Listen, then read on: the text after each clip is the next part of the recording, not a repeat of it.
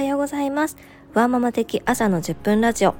この番組では都内ベンチャー企業に勤務しながら地方でフルリモートで働くワーママがお送りする番組です。キャリアのギャップフルリモートで働くことなどワークインライフを選んだ全力ワーママの包み隠すことないリアルをお伝えしていきます。ぜひフォローコメントしてくださると嬉しいです。はいおはようございます。12月26日の月曜日。いよいよ師走感です。もうねクリスマスが終わった後はさあもう今日2022年終わりますよ。さあみんな急いでっていう感じが周りの空気感から出ているのですがはい。まだまだねえっと仕事はあとちょっとありますしまだまだバタバタは続きそうです。はい。そして東京出張から帰ってきて娘が冬休みに入ったことを知りまして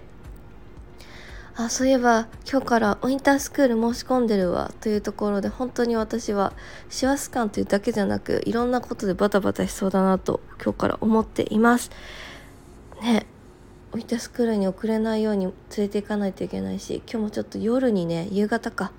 ちょっと別の仕事が入ってるのでかなりお迎えもキツキツだなというふうに思っています。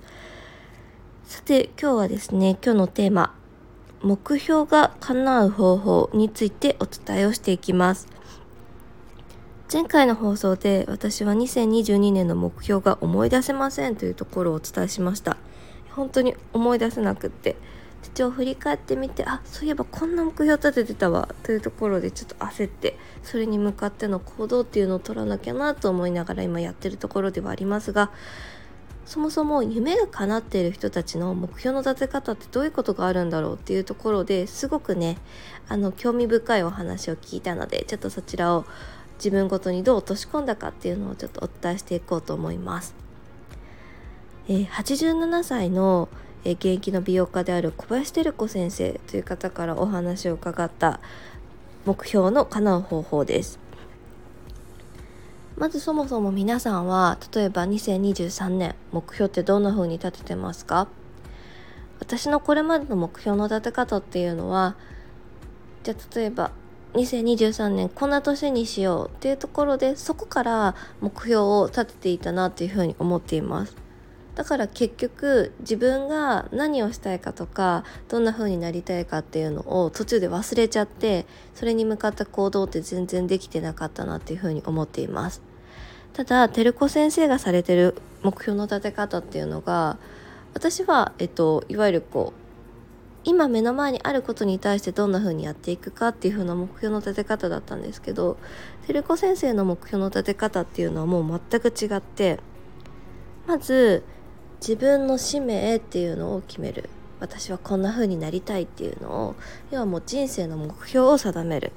そこから10年ごとの目標を決めてそしてさらに1年ごとの目標を決める。というふうに大きなものから大中小という形で目標を決めていらっしゃいました。そこからその小に向かってじゃあ今年どんなことをやっていくかっていうのを決めていくので結局紆余曲折ありながらも最終的に自分の使命っていうところに行き着く目標の立て方をされているというお話を伺っています。でこれを聞いた時にやっぱり自分たちのこの目標の立て方、まあ、ゴールをどういうふうに設定するかっていうところにもよるんですが目先のものばかりに追われずにすごくですね全体を通してどうありたいのかっていうのを決めることによって夢ってすごく叶いやすくなるんだなっていうのをてるくん先生のお話から思いました。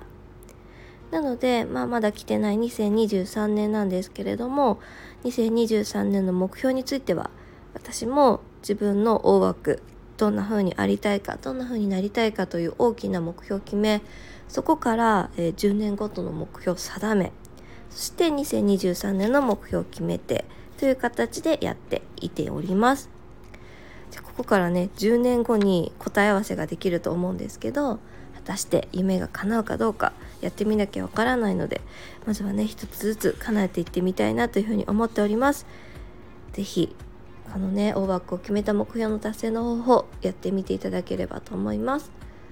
はい。それでは今日も寒いので風邪などひかぬようお気をつけていってらっしゃってください。私も今日も頑張ります。